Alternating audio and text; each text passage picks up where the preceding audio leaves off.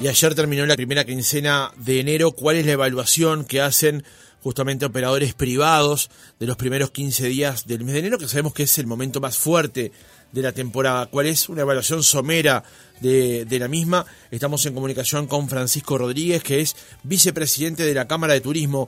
Rodríguez, ¿cómo le va? Buen día. Buen día para todos, un gusto estar con ustedes. El gusto es nuestro. ¿Cuál es la evaluación en principio que hacen con respecto a la primera quincena de enero que terminó justamente ayer? Bueno, todos los asociados y los directivos de la Cámara de Turismo presentamos un, informe que ayer este Marina Cantera un poco lo, explicitó sobre esta primera quincena de 2023.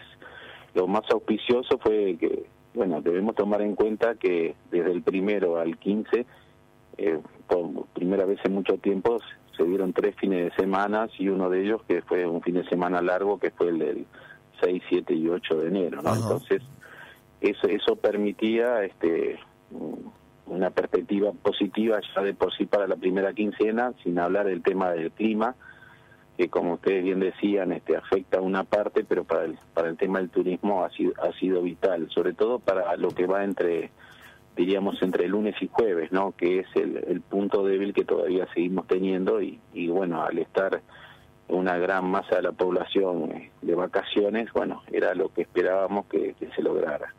Lo más auspicioso podemos decir que todo el sector ha, estado entre un 10 o un 15% superior a lo que fue la, temporada pasada, ¿no? La del comienzo del 2022, donde estaba un poco contaminada, recuerdan, por el tema de Omicron, que sobre todo al sector gastronómico lo afectó este en gran medida para no poder mantener los servicios y, quedar un poco este y no poder sostenerlos, ¿no? Porque fue fue una primera semana positiva, pero ya a partir del 8, el 10 de enero se, se complicó porque muchos lugares no no tenían el personal para, para poder llevar adelante, ¿no? Y además los riesgos que, que aparecieron en aquel momento. Entonces te digo que a nivel general, esto siempre los datos de las asociaciones que, que participan en la Cámara Uruguaya de Turismo, ¿no? Esa información es que tenemos que en la parte del este, sobre todo los fines de semana, como ya se venía dando últimamente, este, estuvo cercano a, la totalidad, o sea, cercano al 100%, y entre semana entre un 70 y un 80%, lo cual eso sí fue una gran diferencia con respecto al 2022, esa mejora. Estamos hablando también de Rocha, y este Canelones también tuvo una muy buena afluencia, Colonia, estuvo cercano a un 80% cuando no es el fuerte de Rocha enero ni tampoco el litoral, o sea, que todas las zonas, este, esto se, se vino haciendo un trabajo eh, de la Comisión de Promoción de la Cámara Uruguaya de Turismo y el, Ministerio de Turismo, que ese, ese incentivo, ese machacar en todos los lugares continuamente y además una promoción importante con algunos beneficios que algunos se dieron sobre todo para el sector alojamiento, al pequeño hotel de, dos o tres estrellas y muchos de cuatro estrellas, bueno, que el tema de que los uruguayos no tuvieran el IVA del 10% en esta, en esta temporada que termina hasta, que fue desde el 12 de diciembre al 28 de febrero, bueno, fue un aliciente más, sobre todo pensando que a partir del 1 de enero ya nuestro sector no tiene ese beneficio que fue fundamental del seguro de paro parcial y total,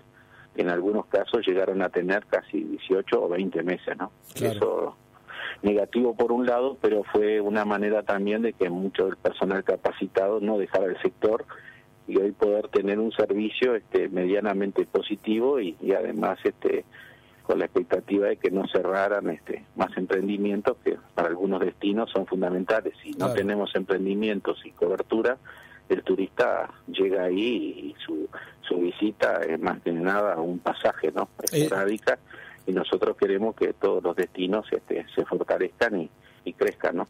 Entonces, Rodríguez, eh, en, en, en, tren de evaluación personal, digamos, ¿a usted le sorprendieron estos datos, este rendimiento de la temporada con respecto a lo que podrían ser previsiones ya en los últimos días o meses del año pasado? Sí, la Cámara de Turismo tenía muchas reservas, sobre todo por la llegada de Argentina, ¿no? Seguramente este y también teníamos la, dificultad de que también muchos uruguayos este, optaran por, por cruzar al otro lado por la diferencia cambiaria. Aunque siguieron cruzando y en mayor número que los que venían para acá, bueno, la expectativa fue que mucho mucho argentino y en, medida este el brasilero que ha aumentado un poco en algunos lugares, no en todos, pero sobre todo para Montevideo la, la llegada del turista brasilero, inclusive con los cruceros, la llegada de cruceros, no nos olvidemos que el año pasado prácticamente no tuvimos llegada de cruceros y ese movimiento que también en este caso estoy hablando como ARU, el sector gastronómico, ha sido muy importante. Montevideo ha tenido cerca de un 70% de ocupación, está recuperando un poco el valor de la tarifa que es fundamental para sostener y, este, el sector, sobre todo el hotelero y el, que tiene que ver con el gastronómico.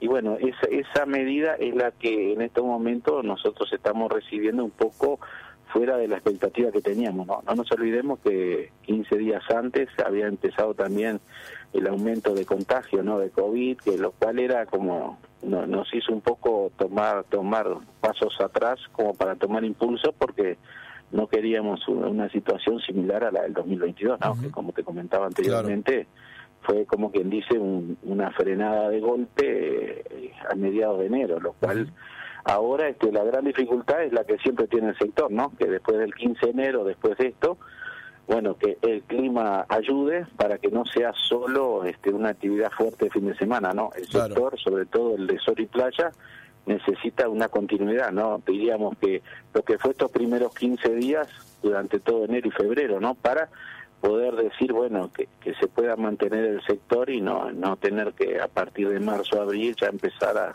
a pensar en seguros de paro, cierres este, parciales de, locales, ¿no? No nos olvidemos que además la información de la Cámara Uruguaya de Turismo es sobre los asociados y los registrados en el Ministerio de Turismo. Bien, Rodríguez, antes de pasar a lo que pueda pasar en la segunda quincena del mes o, lo que pueda pasar luego en febrero, eh, quería ir sobre el tema de las regiones, porque para mí es un dato relevante. Habitualmente cuando hablamos de el rendimiento turístico en el mes de enero y en particular en la primera quincena hablamos del producto Sol y Playa, que básicamente son los departamentos del este del país. Pero usted, por ejemplo, destacó también y se ha destacado el buen rendimiento del sector norte del país, en particular del producto termal. ¿Cómo ha sido el proceso justamente para que en esta e, e, ese producto que habitualmente tiene una, en nuestra memoria más el rendimiento en, en meses este, invernales, en este momento de enero también tenga una buena ocupación como la que está teniendo ahora? Y bueno, en primer lugar que, que ha aumentado la oferta ¿no? y la variedad que hay. hoy tenemos este, en la zona norte del país, eh, en la zona termal, podríamos decir, en nuestro litoral, muchas muchas propuestas que van desde el camping hasta hoteles cinco estrellas, all, all inclusive. Entonces eso te da un, un material para tú poder promocionar y para que eh, llegue todo tipo de turista al lugar, el que quiera tener una experiencia este diríamos más bien de, paseo regular y el que quiera pasar en un lugar gol inclusive con una alta gastronomía con una hotelería cinco estrellas este del mejor nivel. Bueno es esa esa variedad de oferta es la, la que te da posibilidad de que puedas avanzar. Tanto es así que este este año ahora en, en, pocos días que este, nuestra presidenta Marina Cantera está en todo momento saliendo para España, para donde se hace la Feria Internacional de Turismo, la, más importante de Europa que se realiza en Madrid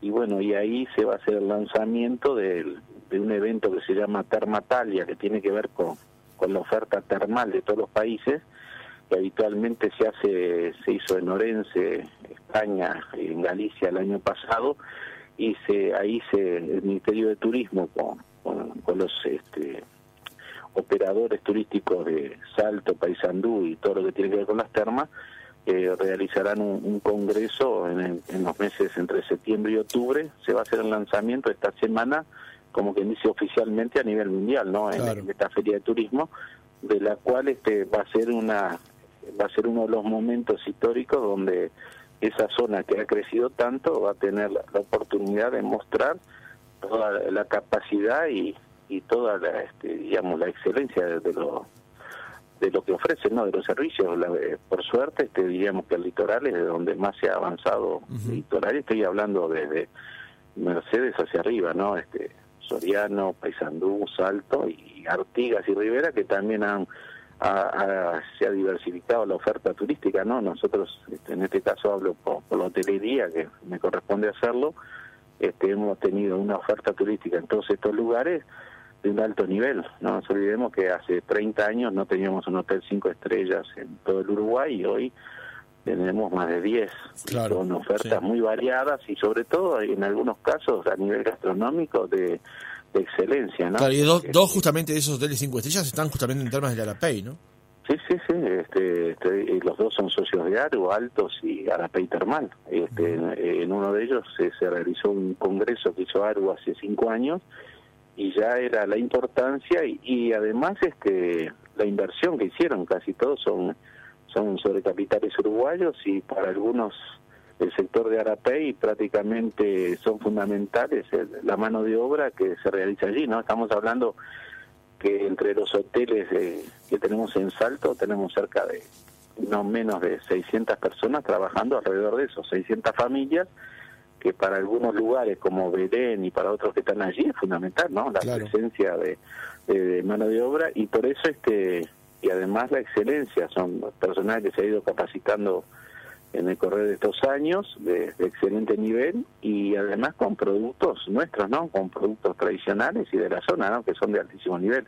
Sí. No estoy haciéndole la, la publicidad, digo, No, tenemos... no, igual también quédese en tranquilo que ya son clientes del programa. y también tenemos, este como que dice, también Colonia ha crecido, pero tenemos en muchos lugares y, y de repente, este cosa que gracias a la pandemia, lamentablemente de las pocas cosas que podemos agradecer, es que el uruguayo al no poder salir de fronteras empezó a conocer lugares que eran inexplicables, que no, que no los conociera, y me, incluyo en este, en este tema, y bueno, y que después este, empezamos a ver todo lo que teníamos que ponerle alrededor, y bueno, son inversiones, son riesgos también, por eso muchas veces se pide colaboración al Estado para que esos emprendimientos se mantengan, porque no solo son este un foco de atracción para el turista que llega, sino también este la mano de obra y para todo todo lo que están alrededor del sector. Hoy en día si se ha fomentado, tenemos bueno este UTU en casi todo el país y el tema del turismo es el de más rápida inserción laboral para los jóvenes sobre todo, si tenés posibilidades cercanas, ¿no? Que no tengas que trasladarte 100 kilómetros para para poder realizar este un emprendimiento y además que muchas veces son son chicos, ¿no? Este los emprendimientos que fueron naturales, que era más que nada estar al aire libre, fueron los que más estuvieron trabajando, ¿no? El, el turismo rural, el turismo místico, en eso este, fueron los que más avanzaron, pero siempre con un techo muy limitado, ¿no? Porque son pequeños emprendimientos. Hoy yo cuando te digo que está un 90% de la ocupación, no es lo mismo un hotel que tiene 30 habitaciones a uno que tiene 300, ¿no? Claro, Estamos Claro. hablando de cosas distintas.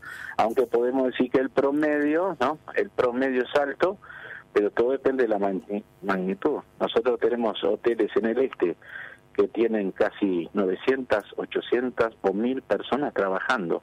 Si esas personas tuvieran trabajo constante y regular todo el año, estás hablando que para ese destino ese hotel es fundamental, que creemos que es fundamental. Por eso ne- necesitamos no solo una temporada de fines de semana, sino darle otro otro este condimento para que el turista vaya re- recobre ese, ese deseo de tener experiencia, ¿no? Que es lo que hoy están buscando, ¿no? Bien. Nosotros tenemos que apuntar a eso como Cámara de Turismo y nuestro sector, que es eh, Argos, los hoteles y los restaurantes, bueno, son los que tienen que darle la solidez para que cuando llegue al turista no solo tenga una linda experiencia visual y de, y de recorrer el lugar, sino que cuando llega descansa y que la comida sea de altísimo nivel y que tenga el costo adecuado, ¿no?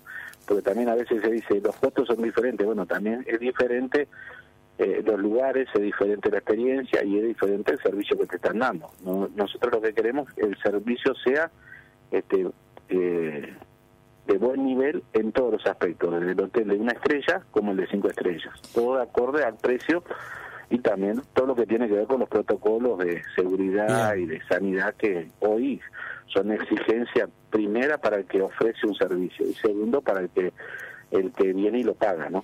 Rodríguez, y bre- brevemente entonces, eh, ante este escenario, ¿cuál es, ¿cuál es la expectativa que hay para febrero?